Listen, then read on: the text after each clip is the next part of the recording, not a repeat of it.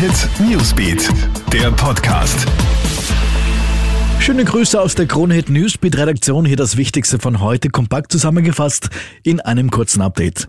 In den letzten 24 Stunden sind bei uns in Österreich 1524 Corona-Neuinfektionen gemeldet worden.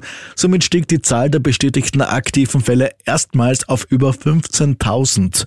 Österreichweit 15.130 Menschen waren es heute Dienstag. Ein deutliches Plus gab es bei Spitalspatienten. Im Vergleich zum Montag kamen 90 hinzu.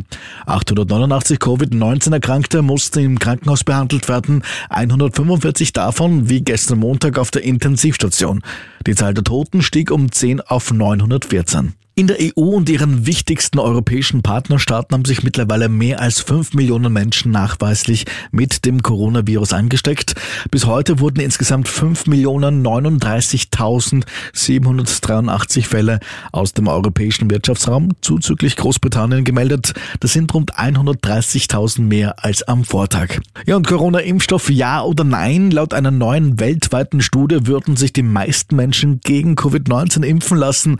Ganze 71,5 Prozent der Studienteilnehmer haben angegeben, dass sie sehr oder eher wahrscheinlich einen Corona-Impfstoff nehmen würden.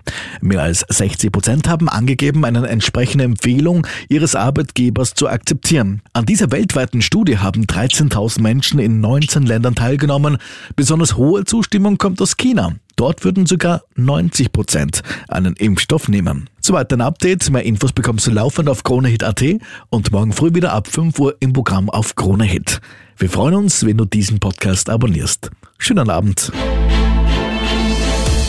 KroneHit Newsbeat, der Podcast.